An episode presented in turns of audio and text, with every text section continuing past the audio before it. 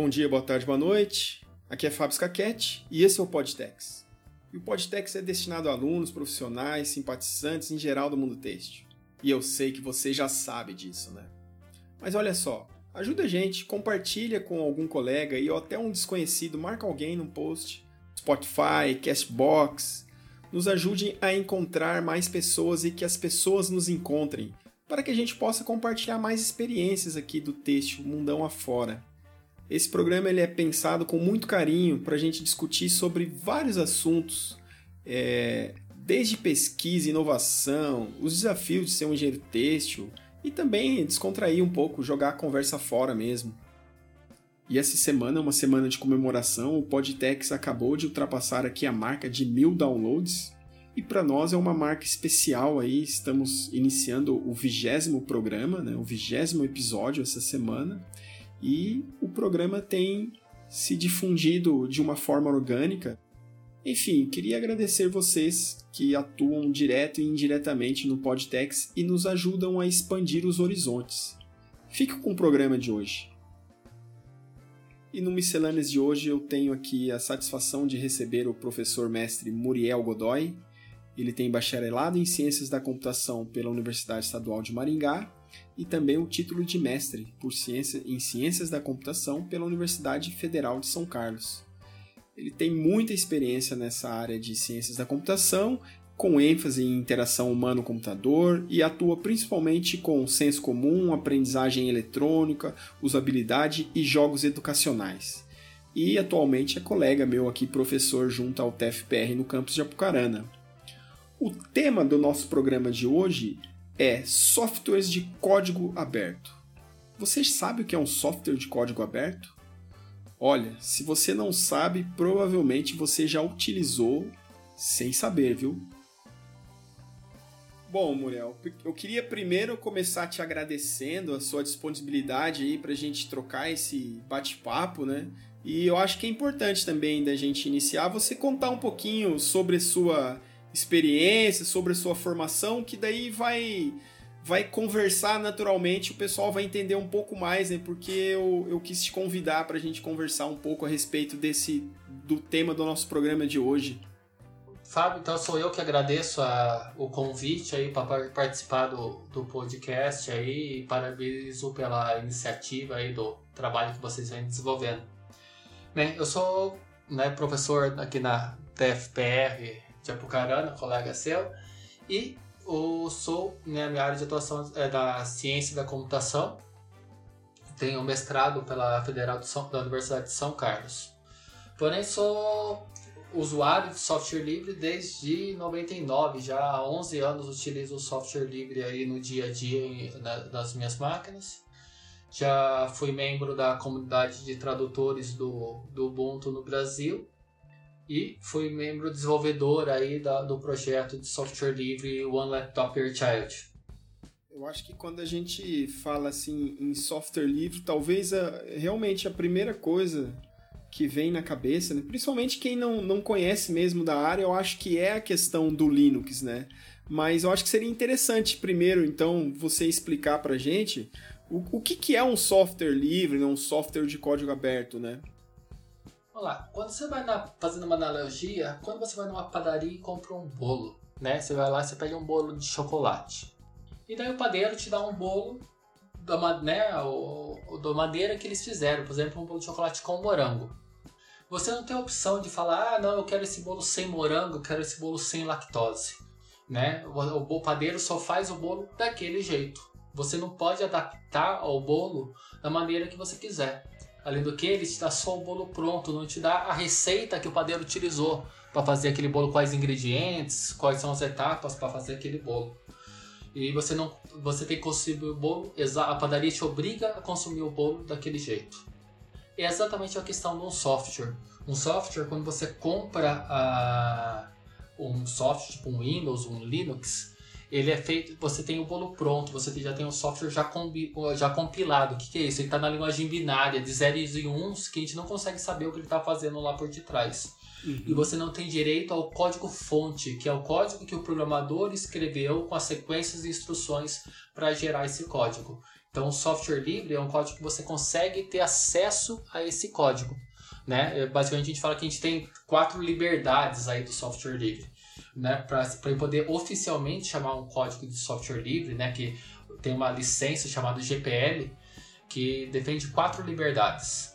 A primeira delas é a liberdade de executar o programa para que eu quiser, para qualquer propósito. Segundo, eu posso estudar como esse programa funciona e adaptar para minha necessidade. Terceira liberdade, eu posso distribuir as cópias desse software para quem eu quiser. Quatro, eu posso aperfeiçoar o meu programa, eu tenho acesso ao código-fonte, então eu posso aperfeiçoar esse programa, adaptar as minhas necessidades e redistribuir com esse meu aperfeiçoamento que eu fiz para que todo mundo se beneficie dele. Então, um código, um programa que obedece essas quatro leis, essas quatro liberdades, é, um, é conhecido software livre. Então, você pode alterar à vontade e utilizar à vontade esse programa. Eu vou te dizer assim que é, eu já conhecia, né, questão assim, alguns softwares livres, mas nunca fui muito assim de utilizar, né, e assim, nem a questão da experiência, como que você utiliza lá desde final da década de 90, então você acaba que deve ter contribuído por muito tempo aí para o desenvolvimento, né? Mas ultimamente, assim, quando eu, eu troquei a máquina aqui de casa, e, e quando eu coloquei a máquina, eu falei, não, não, não vou instalar o, o Windows, né? É, na verdade, assim, eu acho que que me levou primeiro nesse momento foi, há muito tempo atrás, né? Eu acho que como você tem bons anos aí de casa de UTFPR, nós tínhamos, né? É, é, chaves né, para se utilizar o Windows, o pacote Office, que eu acho que hoje que são os mais conhecidos, por assim dizer, né?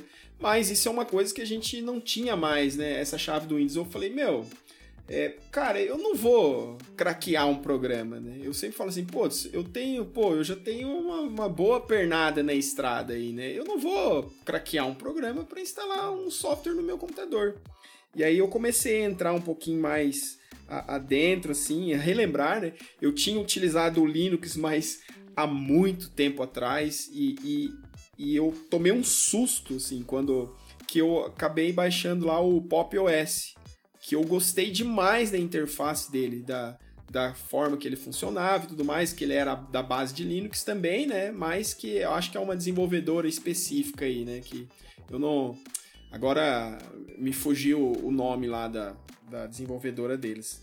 E, e, e, aí eu comecei a pesquisar um pouco e ver né, o, o quão grande que é esse mercado né, de empresas que, que, que produzem já o seu sistema operacional baseado no Linux, né? Que vendem já computadores com esses sistemas e tudo mais. Hoje a gente, quando vai comprar um notebook novo, por exemplo, se a gente quer fazer uma economia aí, você já pode é, é, escolher uma opção de não comprar ele com um software pago, né? Você já pode comprar o notebook que vem com o Linux instalado. E mais recentemente ainda, é, com toda essa questão da, da pandemia, né? Foi um dia que eu, inclusive, até eu vi um, um, um post seu lá no Facebook falando sobre o OBS.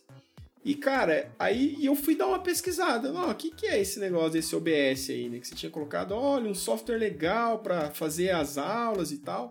E, cara, eu comecei a pesquisar esse programa e, e hoje, cara, nossa, assim, tem, e tem muito material no YouTube, né? Eu sempre falo pro pessoal, né? Dá para você levar para um outro nível a transmissão, assim, a gravação da aula, as possibilidades. E é um software também, assim, fantástico, né? Mas eu fico imaginando, assim, essa sua experiência de longo prazo, o quanto que já não evoluiu, né? A questão desses softwares com código aberto desde lá de, da, de meados de 90 para hoje, né? Você consegue ver, assim, né, essa evolução grande em termos de, de interface, talvez em, em eu, eu, sou um leigo, claro, no assunto, né? Talvez em linguagem programa, de programação não, não sei se tem uma grande barreira, né? Mas hoje a gente tem estudos específicos em, na usabilidade do, do, do software em si, né? O, o, usuário final, né? Você consegue ver assim que evoluiu muito esse cenário assim desses softwares, principalmente o sistema operacional, né? O Linux. Sim, tava uma diferença grande. Até tá, lembrando quando eu instalei, acho, a primeira vez que foi em 99 que eu falei, foi, era um. Acho que era o Linux Conectiva 4.2, que era na época. Nem existe mais esse Conectiva hoje em dia.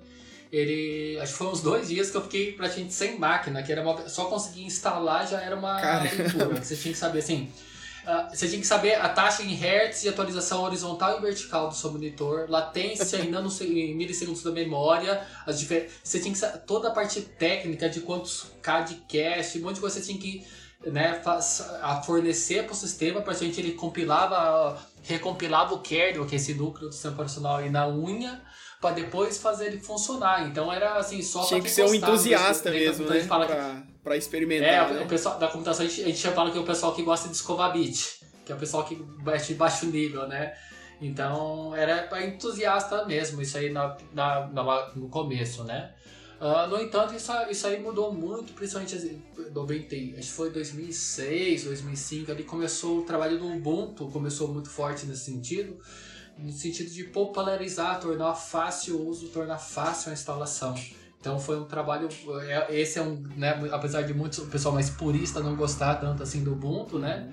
Mas ele tem um mérito muito grande no sentido de popularizar e tornar fácil a instalação.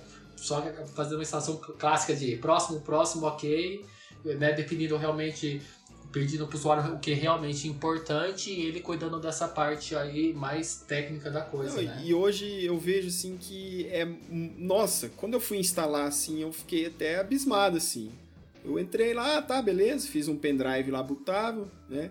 Coloquei, foi instalando tudo certo, ok, ok, ok. E, e hoje sim eu, eu vejo que realmente é, é, se, é se a pessoa tiver muito um, um, preconceito né, em querer utilizar, porque não dá mais para. E eu fiquei usando ele um bom tempo, eu tenho uma, umas máquinas que eu, que eu gosto de ir testando, assim, né? Tenho o Ubuntu também, por causa de alguns softwares que a gente vai falar mais à frente, especificamente da área têxtil, né? Que acaba usando o sistema do, do Ubuntu, né, propriamente. E, e hoje eu falo assim, olha, é, é, só se a pessoa mesmo tiver o, o preconceito mesmo, porque não dá mais nem para falar que, ah, mas eu não sei mexer nele, porque a interface dele, cara, tem, tem alguns sistemas Linux especificamente que eles são a cara do Windows, né? O objetivo deles é, é fazer toda a parte gráfica para facilitar para o usuário, né? Tem o Hackintosh. Então, hoje eu não vejo assim porquê de não testar, né? De para quem gosta minimamente de computador assim, eu acho super legal, cara. É, acaba sendo. Eu já fui mais radical nesse sentido, acho que eu fiquei, cheguei a ficar uns 9 anos sem ter nenhum Windows instalado em nenhuma máquina minha. Já fui mais radical. É, hoje eu já, acho que eu tô achando um pouco o caminho no meio, entendendo o que um pouco é o que diz essas liberdades aí. Né? Não tá falando em um momento que um é maior sim. que o outro, um é pior, um é melhor ou pior que o outro, mas sim que é uma alternativa, é uma opção. Então você tem que ver, né? E a, nesse caso, como você falou, a barreira não é dificuldade técnica, mas sim cultural, né? Uma pessoa que passou 20 anos aí utilizando o Windows, está acostumado com a interface daquele jeito, evidentemente, na hora que você pega uma interface, eh, né, uma outra interface gráfica, vai ter uma adaptação. E a pessoa, né, a barreira é mais cultural, de costume, do que realmente técnica hoje em e dia. Talvez essas áreas novas, né, é é, eu não vou saber dizer especificamente, mas é, eu sei que tem é, experiência do usuário, tem duas áreas novas, né, especificamente para essa parte de interface, né? É... Exato, é a IHC, né, que é a interação humano-computador, Isso. que vai medir a usabilidade, o quão fácil é né, para um usuário aprender e utilizar com eficiência. Exatamente, porque assim, eu eu uh, em 2017, cara, eu, eu acabei comprando um, um, um iPhone para mim. Né? E eu lembro que 2017 não, 2016. E eu lembro que naquela ocasião eu achei assim uma diferença gritante em termos de da usabilidade mesmo do iOS para o Android. E esse telefone meu, pô, ele durou quatro anos, cara. Agora sim que eu precisei realmente trocar ele, porque eu já muitas coisas assim em termos de produtividade que eu utilizava bastante ele em termos assim do trabalho é, e já não dava mais e, e, a bateria dele eu já tinha trocado duas vezes enfim e aí eu fiquei naquela assim putz e agora né cara e agora porque pô tô usando o iOS, como é que eu vou mudar agora? E eu falei, não, quer saber de uma coisa? Aí eu meio que fui para um outro universo. Eu acabei comprando um Samsung porque a Samsung hoje ela lançou um negócio que eu acredito muito que é o futuro, né? Foge um pouquinho do que a gente está falando, mas é o tal lá do Samsung Dex, né? Eu acredito que no futuro eu vou ter só um aparelho, que esse equipamento vai ser um híbrido, que ele vira celular, que ele vira computador. E eu falei, eu preciso experimentar esse negócio, né? Porque eu pensei assim, pro tipo de trabalho que eu tenho, que é, por exemplo, basicamente muito se limita a trabalhar com textos, com apresentações. Eu não rodo nenhum software extremamente pesado. Claro que eu entendo que depende das áreas, né? Mas assim, eu achei que para minha área seria interessante, né? uma experiência interessante. Mas aí eu fiquei assim, bom, vou voltar pro Android, né? E eu tomei um choque porque eu não senti basicamente diferença zero. Claro que sempre tem uns puristas que vão falar isso é um absurdo, né? Que não, não, não tem isso, não tem aquilo, mas enfim, para um usuário comum, assim, eu, eu migrei de novo para Android e eu vi que o Android ele evoluiu muito, cara. De quatro anos para cá, eu vejo sim que é uma evolução muito grande também, né? O Android, Lembrando ele se enquadra. O, o, o, núcleo do Android se baseia no Linux, né? Então, isso. O núcleo dele, o kernel é Isso Linux. que eu ia te perguntar agora. Ele é software livre, sim. O que acontece, é, justamente por ele ser livre, cada uma das operadoras, né, das fabricantes de celular, a Motorola, a Samsung, justamente isso, ele tem a liberdade de ter acesso ao código-fonte original criado pela equipe da Google, uhum. que é a desenvolvedora original, adaptar e melhorar para tirar o melhor desempenho do seu aparelho, né, e adaptar e revender, né, repassar, redistribuir o, o sistema com as suas melhorias. Se não fosse essas quatro liberdades aí que a gente estava falando certo. do software livre, a Samsung não poderia adaptar o código da, da, Google para o seu aparelho. A Motorola não poderia adaptar o melhor do Android para o seu aparelho, né, para tirar o melhor proveito deles. Então, o que permite isso acontecer é justamente o, essas liberdades aí que estão relacionadas ao software livre. Uma questão que a gente não tocou, Fábio, que eu acho importante falar, mais do que a questão de custo, é uma questão de liberdade, de você saber o que está rodando na sua máquina. Entendi. Então você, você no, no caso a gente, né, trabalha numa universidade, né, federal, tem pesquisa de ponta rodando, tem registro de patente rodando. E aí, que, pra, que, que, quem está monitorando esses dados? Quem está tendo acesso a essa informação? Num site de, num PC de governo, de governante que tem dados estratégicos de governadores e pessoal de alto escalão. Né? Uhum. Quem garante que os dados estratégicos de soberania nacional estão seguros? Sendo que você não sabe o que esse código faz por detrás.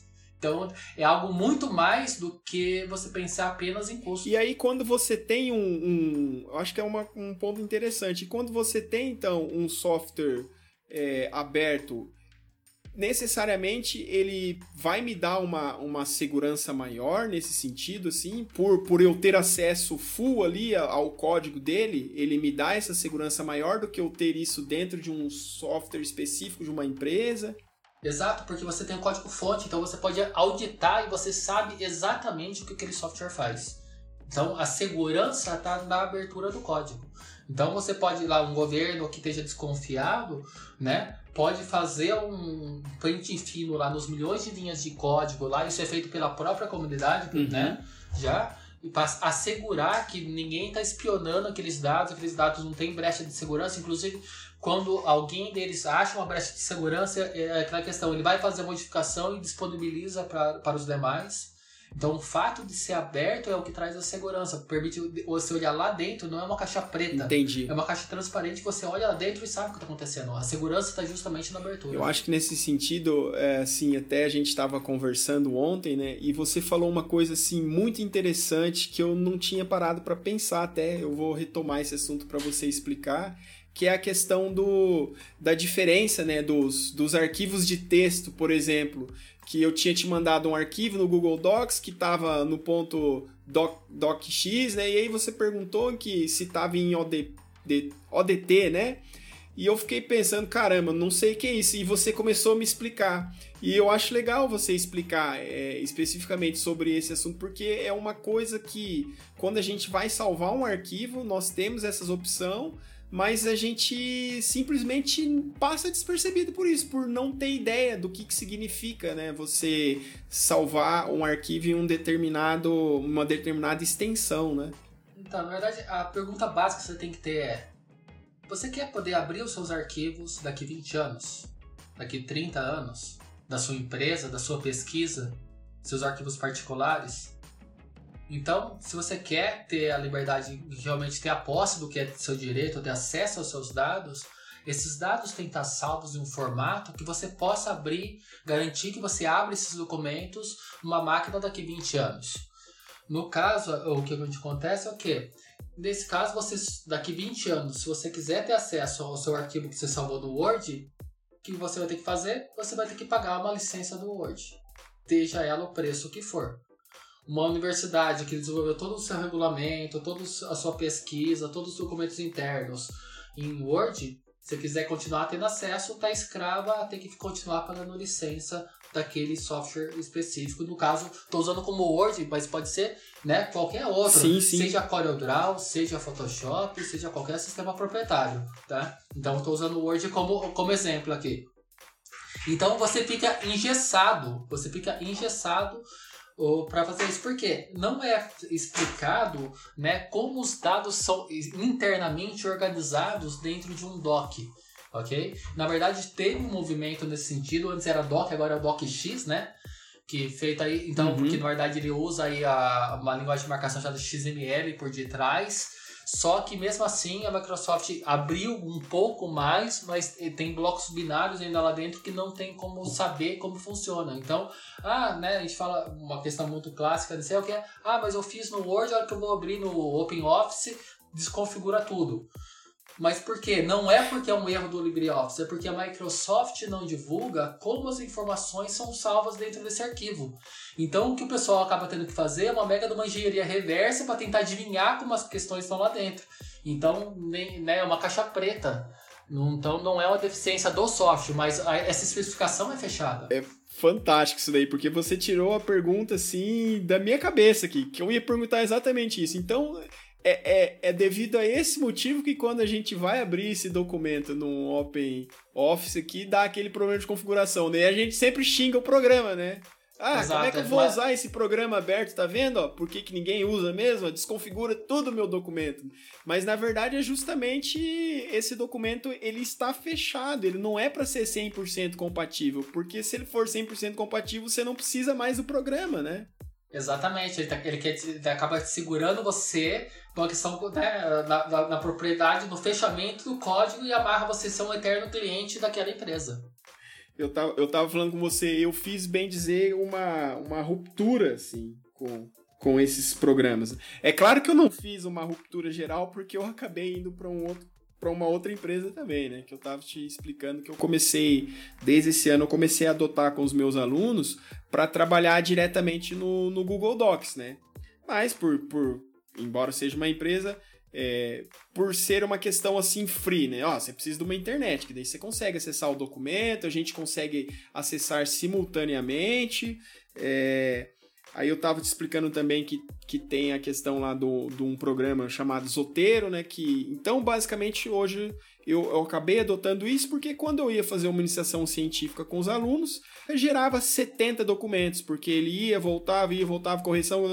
E, então, foi uma forma de facilitar, né? Olha, se a gente trabalhar isso aqui direto na nuvem, uh, nós conseguimos trabalhar de forma simultânea no documento. Mas sempre atrasava essa, essa digamos assim, acabava atrasando essa questão por pela questão de referências bibliográficas. Poxa, fazer um artigo científico, as referências bibliográficas, ela acaba ocupando muito tempo.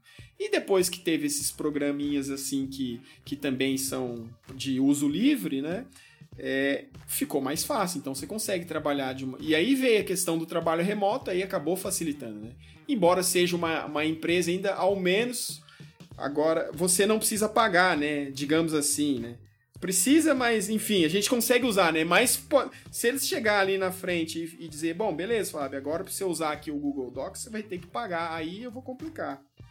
Tem uma máxima dessa parte de de software, Fábio, que isso aí vale para esses softwares que são gratuitos, vale para até redes sociais, né, Gmail, WhatsApp, Instagram, é o seguinte: se você usa por um produto que não é pago, o produto é você.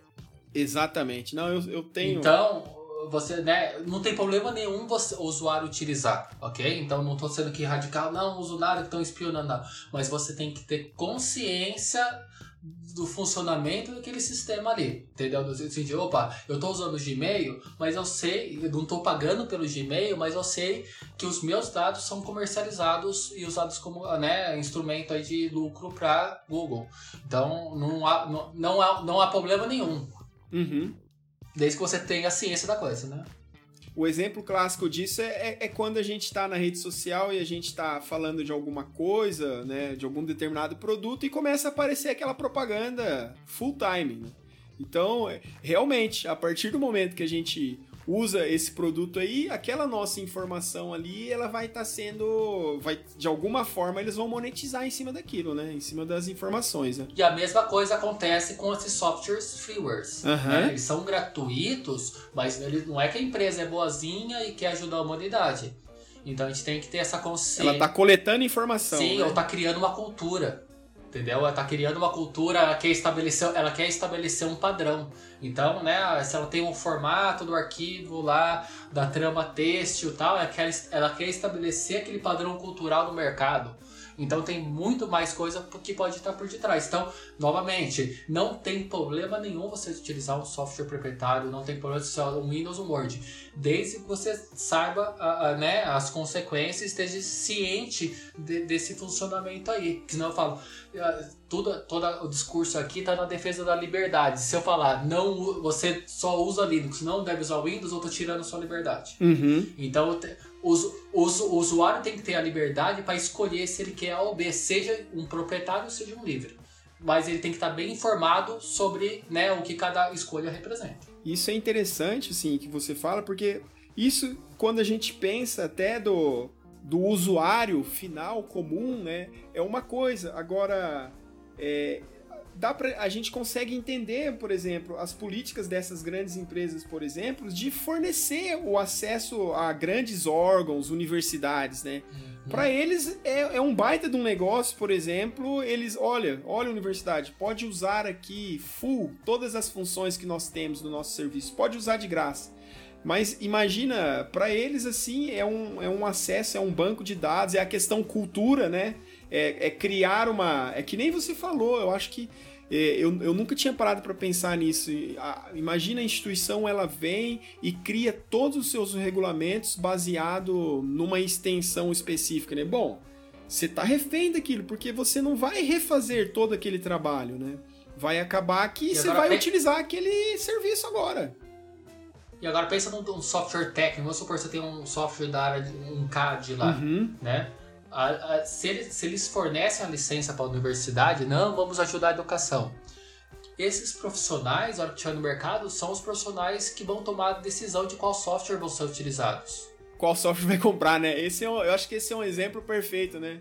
Então ele está ele tá criando a cultura. O aluno ele aprende nesse software, né? Ele aprende nesse software. que chegar no mercado, chega numa empresa que daí ele vai ter que pagar qual software ele vai comprar. Então, né? Que eu falei, não tem problema nenhum, mas você tem que estar ciente dessas regras do jogo, ok? Acho que é aí que tá a chave da questão é você ter consciência, ter a consciência de todo esse processo, né? Não e, tem problema nenhum você é, utilizar. Mas assim, eu acho muito legal esse assunto, porque a gente que não é da área, a gente acaba aqui funcionando no automático. A gente não para para pensar quando a gente está utilizando esses programas, quando gente, ah, não, é só colocar uma permissão aqui. Ah, não, o cara só quer saber a minha localização, né? Para usar esse programa, uhum. só precisa saber a minha localização. Isso tudo é, é produto, né? É produto.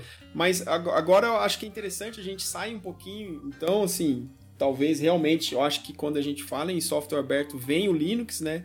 Mas eu, eu separei, assim, também aqui alguns programas, né? Que eu vou comentar um pouquinho. É, e depois, se você também puder trazer, que também são softwares de código aberto, né? Que são exemplos que às vezes as pessoas conhecem ou não, né? Mas que são bons exemplos. Né? Eu acho que o primeiro, talvez, também muito conhecido é o Firefox, né? Que é um navegador. já tem outros também baseados, eu acho que Chromium, né, Brave, é tudo software aberto também, Sim, né? É. O Chromium é a parte aberta do Chrome, né, sem a parte de, do Google que ele usa de coleta de dados. E Certo. mesmo até a parte, tem o pessoal mais purista, assim, que considera até o Firefox, apesar do código ser fonte, ser, ser gratuito, ser aberto, a parte da, da marca Microsoft, ah, Firefox é uma marca registrada. Daí existe o Ice Weasel, que é uma versão do Firefox sem nada nem Ah, dos que legal. da marca não, do logotipo. não cara. sabia, não sabia. Que legal. É, mas aí o pessoal mais purista até em relação são, são versões do, né, do software que acabou sendo fechado, eles fazem uma vertente para que seja 100% aberto. E, e recentemente né, a gente começou com o projeto do Podtex e eu fui também dar uma, uma, uma buscada né, em alguns softwares para que a gente pudesse trabalhar assim de uma certa forma, é, mas também sem precisar baixar, sem precisar comprar é, e, e também assumindo aquela postura, sabe, de olha, não, não, não vou, ou você compra ou você escolhe então um, um software aberto, né? Sem evitar, por exemplo, essa política de craquear, né? Eu acho que hoje a gente está num, num, num, num cenário assim que nós temos excelentes alternativas de softwares. Você não precisa mais fazer isso. Sem falar que toda vez que, primeiro, né, que você craquear alguma coisa ó, é, é crime, né? Segundo, que você está instalando outras coisas junto lá, que, é- que as pessoas às vezes não param para pensar nisso também, no perigo que é você pegar um software num lugar qualquer aí e dando um, um aplicativo executável no seu computador, né? E aí depois você vai lá, você usa o seu computador para entrar no banco, para fazer operação. Então, às vezes, as pessoas não têm nem ideia né, do, do que, que elas estão fazendo ali. É, mas a questão do crack é bem interessante, o pessoal fala, ah, não, professor, mas eu tenho craqueado aqui e tal, não sei o quê. O crack é um cara bonzinho que acha que todo mundo do universo merece ter o Photoshop de graça. É, Não, né? Alguma coisa ele vai ganhar por detrás, Com né? certeza. Obviamente, ali ele vai fazer o código dele para desbloquear o Firefox, o, desculpa, o- o Photoshop para você, mas em paralelo, o que mais ele adicionou à sua máquina? exatamente. Então, alguma, al- alguma coisa tem aí. E nessa questão que você falou da pirataria, no nosso contexto da universidade, Fábio, eu achei muito interessante.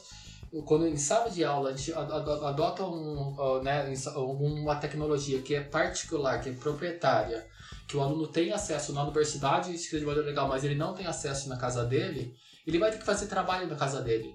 Então, indiretamente, você está induzindo o aluno a craquear o programa para fazer o trabalho em casa. É, é, é no mínimo uma discriminação, né? E, e- e você tá forçando ele. E a gente, enquanto professor, a gente acaba tendo uma responsabilidade, né, enquanto exemplos, né, que deveríamos ser Exato. aí, nesse sentido de não estimular essa prática dos alunos. E, cara, eu comecei nesse processo assim e eu acabei descobrindo alguns softwares assim abertos e, e que, cara, hoje assim eu só uso isso daí.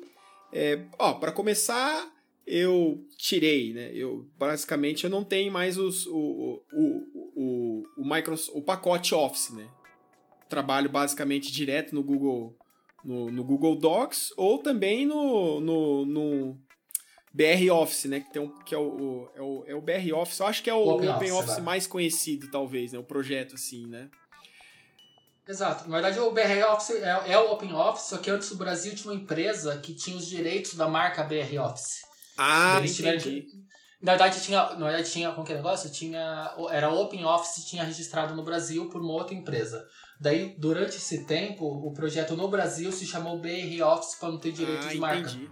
Perfeito. Daí depois eles, depois eles registraram como LibreOffice, que não tinha em nenhum dos países onde ele, né, a suíte era, era, era bastante difundida e padronizaram em LibreOffice, mas sempre foi o mesmo. Que legal. E, e aí eu, foi onde eu descobri o, o GIMP, né? Que é um software para manipulação de imagens, né? Tem o GIMP e o, e o Inkspace, né? Que, cara, Inkscape. isso, isso, in- in- in- é Inkscape, né? Inkscape, é. Seria um, seria, né, o, o GIMP seria uma alternativa para edição ao Uhum. Photoshop, né, que é a parte mais binária, e a parte do, do Inkscape seria uma alternativa ao Core ou ao Illustrator, que é para a parte de desenho vetorial. A Exatamente. propósito, hoje estava fechando a- o banner e o folder do curso de computação todo ele feito no Inkscape, todo ele feito em software gratuito. E, e, e, eu achei, assim, dois projetos, assim, muito bons. Então, basicamente, esses projetos, junto com o OBS, junto com o Audacity também, da parte de, de áudio, né, pra mexer com áudio. Então, você começa a ver, nossa, tá vendo como tem tantas soluções, né, de qualidade... E, e, e hoje, sim, eu falo, é, às vezes não, eu, eu, eu sou um pouco radical, né? Que eu falo, olha, não tem desculpa. Ah, mas como que eu vou sair desse software do, do Adobe ou do Core? Como que eu vou para esse software? Ah, mas é diferente. Não, tudo bem. Talvez esse software, em algum ponto, ele não consiga substituir, assim.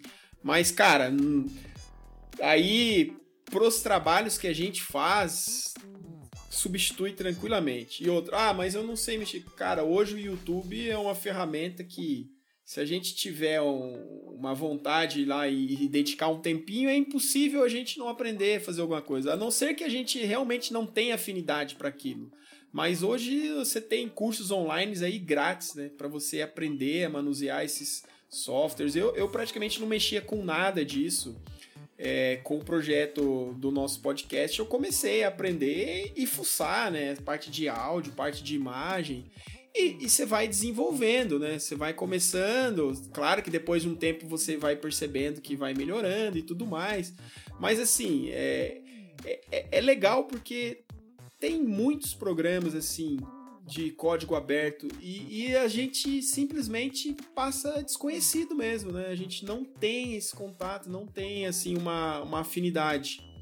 Essa parte é bem legal, é, é como outro universo, né, que você acaba ah, descobrindo aí. Mas na verdade, é, a gente falou, é uma opção, ok? Eu gosto sempre de deixar claro, ah, né, os alunos brincam que eu fico convertendo todo mundo, instalo só da computação, a gente acaba instalando no Linux na, nos calouros na primeira semana, quase. Mas, mas eu deixo claro para eles que não é, ah, não, você só pode ter o Windows, uh, Linux não pode ter o Windows na sua máquina né? O, é, é, é melhor ou pior? Uhum. Não, é uma opção. Ok? Eu gosto sempre de deixar isso claro. Mas e, e, é, e é, também é uma forma de dar uma chance para eles terem Exato. um contato. Né? Olha, tenta, instala, usa um mês. Uhum. E ainda mais a gente tem a funcionalidade, a opção do dual boot, né? Então, no mesmo PC, a hora que você liga, você escolhe. Opa, agora eu quero fazer uma coisa específica do Windows. Se dá no Windows ah, não quero, você reinicia a máquina, você está no Linux. Então, não precisa ser uma coisa, eu só tenho só Windows ou só Linux na minha máquina. Você pode né, fazer o que a gente chama de particionamento, né? Você transforma o seu HD em, duas partes aí, em duas partições. Numa, em uma delas você instala o seu Windows, na outra você instala o seu Linux. Então, não é porque você tem Windows na sua máquina que você não pode ter Linux ao mesmo tempo. Então, principalmente nesse processo de migração, que o pessoal, nossa, mas nesse mesmo caminho eu vou continuar trabalhando, estudando, se eu não conseguir? Então, é, é um caminho natural nessa migração aí você ter um dual boot. Né? Então você tem a, a, opção de experimentar o Linux e tal, e a hora que você não se sentir confortável, tem prazo para fazer uma atividade, você reinicia e vai lá no Windows.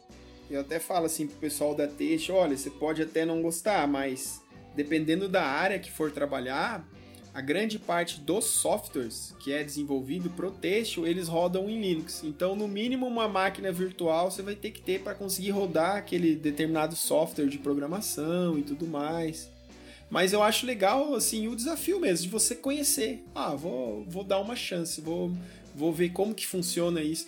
E, e às vezes a gente se surpreende, porque a, a gente acaba achando, assim, que é uma coisa de outro mundo e a gente vê que não. Hoje a questão do da usabilidade final, assim, para um usuário comum, né, eles vão focar muito nisso, né? E, e versões de Linux tem aos montes aí, né, para se testar, né, até você chegar. É, teria algum programa, assim, que, que você para que você tenha possa destacar assim voltado também para um código aberto que eu, que eu não cheguei a comentar que, ou que você use bastante na verdade, né, os básicos que você falou, a parte do Open Office né, para questão de escritório, o GIMP com Inkscape para a parte gráfica, o Audacity, Audacity que é para a parte de áudio, gravação de, áudio, de vídeo, aí, podcast, é o OBS. Na parte de programação, eu gosto bastante de usar o Atom, que é um editor aí de, de, de código muito bom, que suporta muitos plugins, várias linguagens que são né, bastante aí interessantes. No caso do, do programador, a gente trabalha muito com eles em, em sala de aula, principalmente. E faltou um que eu não citei, que eu acho interessante, que é a parte de vídeo, o Caden Live, que Caden também Live. é para edição de vídeo. É um, é um, programa bem, bem fácil de usar, bem intuitivo também, para fazer uma edição de vídeo até médio assim. Claro que não dá para fazer coisas extremamente complexas, mas hoje também eu vejo que embora a gente, a gente também falou um pouquinho a respeito disso, né, em off, é, tem o, que, que também tem os programas que ele te deixa usar, né, que, que é aquilo que você estava explicando, né, olha, ele não vai deixar você usar por, por, por bondade, né, mas assim, você ainda tem um acesso para para uma versão trial por mais tempo, para você conhecer ao menos o software, né, antes de fazer um investimento mas que você também de uma certa forma consiga utilizar, né? Eu acho que assim, que para mim o que, eu, o que eu tento deixar mais claro assim, com todas essas possibilidades hoje é para você utilizar um, um, um programa de, de uma forma correta, né? Sem se você quiser adquirir o software e tiver condição, beleza. Agora, se você não quiser, também não, não avacalhar com o negócio, né? Não ir lá e craquear, por exemplo. Né? Então procura alternativas, bons programas livres que você é. vai conseguir utilizar também. Exato, né? Que por detrás disso aí tem a questão ética, né? Envolvida aí, né? Então é um produto de uma empresa, né? É, é, em geral o pessoal tem, tem dificuldade de dar valor numa coisa que não pega na mão, né? O ser humano tem essa dificuldade. Você gasta lá, uh, você para montar uma boa máquina hoje, aí você gasta, né, brincando aí, 2, 3 mil reais, ainda mais com esse dólar do jeito que tá, mas você não gasta 300 reais para pagar um Windows original. Né? É verdade. Então a gente, a gente tem essa dificuldade de, de dar valor em algo que não pega na mão. Mas na verdade que tem um trabalho aí, toda uma comunidade, uma equipe de programadores que tem um custo, que tem um custo alto para ser feito, né? É, e eu trouxe também alguns programas, assim, aqui mais a título de curiosidades, né? Já entrando dentro da parte têxtil, que alguns programas eu conheço, outros mais ou menos, né? Mas que são programas muito interessantes também que para quem tiver curiosidade você consegue ir lá baixar e começar a usar. Tem tutoriais no YouTube, enfim, tem um programa muito legal que chama o TextGen, que é um ele é um software livre e ele é um programa de simulação de texto. Então o que, que você consegue simular lá? É, é para elementos finitos, infinitos. Então você consegue, por exemplo, fazer o fio na espessura, né, de acordo com o título, você simula a ligação é, é, estrutural né, de um tecido plano, por exemplo. E o que, que eu acho muito bom desse software, não sei utilizar ele, mas já fiz algumas coisas nele, ele tem toda a parte, por exemplo, de simulação de permeabilidade desses materiais. Então você consegue simular uma permeabilidade ao ar, uma permeabilidade ao vapor de água, ou seja, é um software para você trabalhar com modelos matemáticos de simulação de estruturas têxteis, sejam tecidos ou sejam fios. É um software muito legal. Um segundo software também bem voltado para a área têxtil, que eu, esse eu não nunca utilizei, mas eu acho muito legal, uh, para quem vai, acaba indo para a área principalmente de confecção, ele chama Valentina, que basicamente é um software de modelagem, né, de montagem, de risco e corte. Então você vai lá e monta os moldes em cima da sua mesa para para fazer a melhor distribuição possível, né, para trabalhar em termos de simulação de, de melhorar a questão de resíduos e tudo mais, né, no processo de, de corte. É, tem softwares muito conhecidos também, principalmente o Blender, que vai voltados para a questão da simulação do caimento né, dos tecidos. Esse também ele é, ele é aberto, mas ele está muito voltado assim para a parte tridimensional. Né? E aí a gente começa a entrar em alguns softwares que não são softwares livres, mas que eles te deixam usar lá uma licença né, trial, é, que você pode utilizar lá todas as funções dos softwares mas você não consegue salvar os projetos, né? O que, que acontece? Esses softwares hoje eles são muito interessantes, seja para aplicação na engenharia têxtil quanto para aplicação do design também, porque a gente está saindo muito daquela situação da tentativa e erro Então, quando você vai, por exemplo, quando você imagina uma peça, você tem a, a possibilidade de ver como que vai ficar o caimento dessa peça, como que, que a textura, as características físicas, tudo por meio de simulação, principalmente nas áreas, nas áreas de engenharia, né, de tecelagem e malharia. Né? Eu gosto muito de um software que chama AraWave, que é A-R-A-H W-E-A-V-E. Eu vou deixar depois na descrição desse episódio um link aqui para vocês acessarem esses programas, né, para ver como que dá para fazer o download e tudo mais. Esse é um software que, como eu estava dizendo até para o Muriel, ele roda direto em Linux, então você precisa ter lá uma, uma máquina virtual. É, e são softwares muito legais para a gente ter uma ideia, por exemplo, de desenvolvimento de produtos. Como que a gente desenvolve um produto, um xadrez. E isso eu vejo sim que está muito na, no futuro. Porque a gente trabalha muito com um processo de, de engenharia reversa né, dentro do texto. Então a gente pega uma peça pronta e entende como que aquela peça foi construída e posteriormente monta isso né, nos cálculos, manuais, tudo.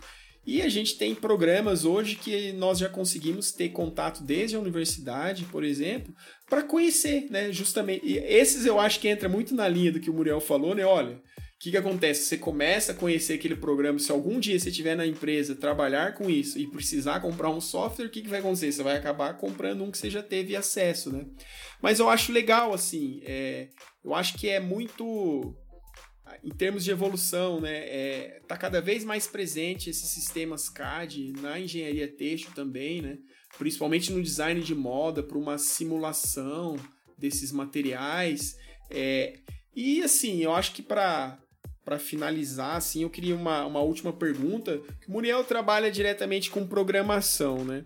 E, e eu vejo que a programação tem se tornado cada vez mais presente na nossa vida, né? E eu vejo que essas gerações, a minha filha mesmo, é, eu vejo que provavelmente isso ela vai ter oportunidade já de trabalhar isso desde muito pequena na escola.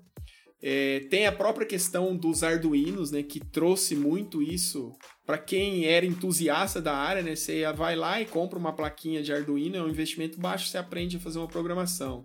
Depois veio aquele próprio projeto das Raspberry Pi, né, Banana Pi, que são não são mais controladores, são processadores, né? Que tudo isso traz também essas linguagens de programação, né? Como que você vê é, o acesso, né, Muriel? Eu, eu, tudo bem, eu, eu, sei que tem uma grande evolução disso, mas como que você vê hoje o acesso cada vez mais fácil assim? Porque eu, eu já acho que não é nem o futuro, mas eu acho que programação hoje é muito presente.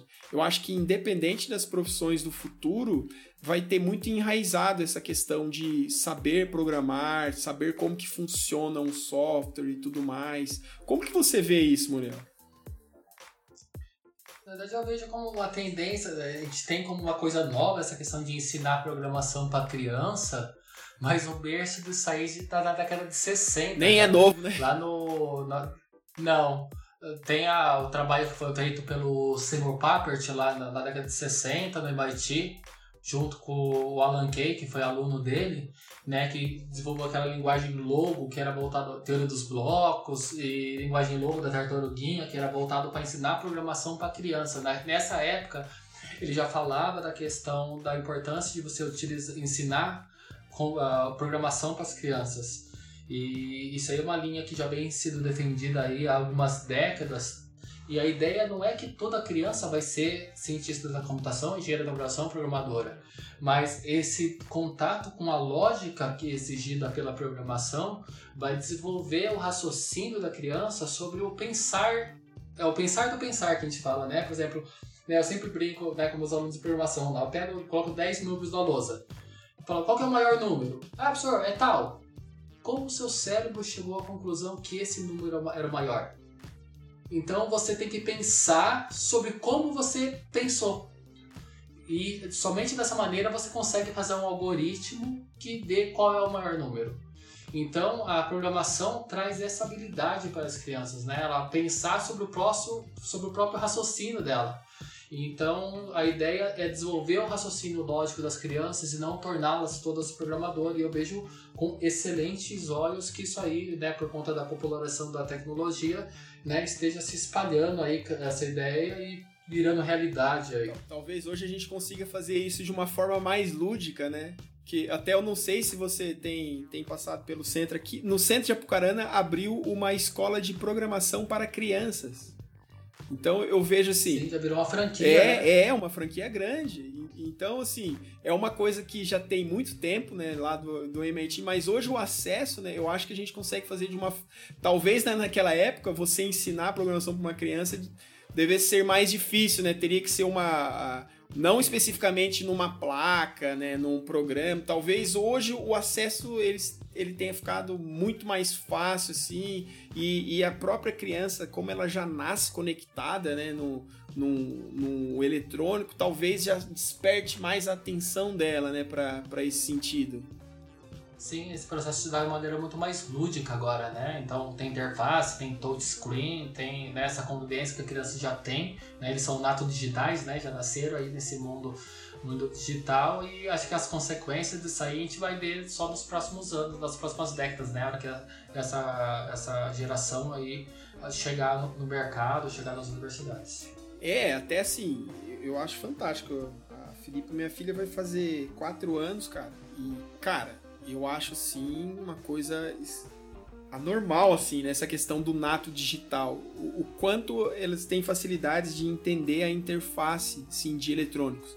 Mas afinal assim nós nem sabemos o quanto isso vai ser bom ou prejudicial né porque é, é algo muito novo para gente também né as crianças terem esse contato. Por mais que a nossa cabeça a gente controla tempo de exposição à tela e tudo mais que existem pesquisas, por mais que a gente tente fazer tudo isso, mas é uma geração que é totalmente diferente da nossa. Eu fui ter um celular na faculdade, cara, e ainda só jogava o Snake lá, não fazia nada o celular, cara. E, hoje é, é uma máquina poderosa a gente tem que tomar cuidado, né? Tem a questão do pessoal que né, acaba condenando, não, a tecnologia está acabando com, né, com a criação, com as crianças e tal. A tecnologia em si, ela é uma ferramenta. Eu costumo dizer que é que nem uma faca. A faca é uma ferramenta. Uhum. Ela, uma faca por si só não é boa nem ruim. Ela pode ser utilizada para cortar o seu alimento, para você se alimentar. Você pode usar uma faca para assassinar outra pessoa. É verdade. O computador, a internet, né, celulares e afins, por si só, não é boa nem ruim. O que vai fazer dela boa ou ruim é o uso que a gente vai fazer dela. Então não tem problema nenhum, eu creio, uma criança utilizar um, um, um, né, um celular, um computador. O X é para que ela vai utilizar, de que maneira ela vai utilizar. Então a gente não pode demonizar a tecnologia em si, mas sim o que a gente tem que, né, a gente ainda está aprendendo é o como né? Qual é a dosagem, de que maneira a gente vai fazer e isso. E é uma coisa difícil, né? Nós adultos não, muitas vezes não sabemos dosar. Exato. E a gente acha que a gente quer exigir de uma criança que ela saiba, né, dosar, que ela tenha paciência, que ela saia por vontade própria de frente da frente de um celular ou de uma TV, né? Enfim. É, eu acho que para finalizar, Muriel, é, eu sempre gosto assim de deixar alguma dica a respeito do assunto pro pessoal. É, eu vou deixar a minha dica e se você puder deixar alguma dica, um, um, um comentário ou algum local que quem se interesse mais pelo assunto possa buscar. Tem um canal no YouTube que eu gosto muito, cara, que chama Diolinux, que é, é, é, é um criador de conteúdo e basicamente a vibe dele é muito em cima de Linux, né? Então ele faz testes e testes e testes e testes em cima de Linux de diferentes é, sistemas né, de empresas que desenvolvem o Linux e tal, e ele traz também muito essa questão de, de software aberto. E é, e é onde assim, eu, gosto muito, onde eu me desperta muita atenção para novidades em termos desses softwares assim.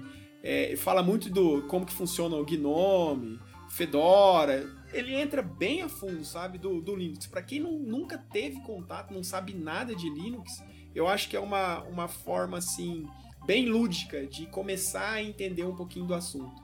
E, e, e, é legal também que lá ele ensina também como que você usa esses programas. Ah, como que você faz uma edição de vídeo num Caden Live, ou como que você edita uma imagem no GIMP, como que você coloca uns efeitos. Ah, vamos fazer uma thumbnail. enfim, eu acho que é um, é um canal assim bem bacana que, que conversa um pouco sobre esses assuntos que a gente passou por hoje. E se você puder ou quiser deixar uma, uma dica pra gente, Muriel. Tem uma dica legal que pega mais a parte histórica, é legal saber essa questão do software livre, né? Ah, não, a Microsoft é vilã, não. Na verdade, tudo surgiu na década de 70 contra a AT&T, que era a desenvolvedora do Unix, que fechou o código-fonte dela. Então tem até essa história, né? Na verdade o nome correto não é Linux, é GNU Linux, né? Então tem uhum. toda a história do Richard Stallman que criou esse movimento contra a AT&T que fechou o código-fonte da Unix, criou a, a, Free Software Foundation, né? E depois de vários anos veio o Linus Torvald, um finlandês, e criou o kernel e se junt, que era a peça que faltava e criou o sistema que a gente chama GNU Linux tem toda essa história, tem um documentário chamado Revolution OS.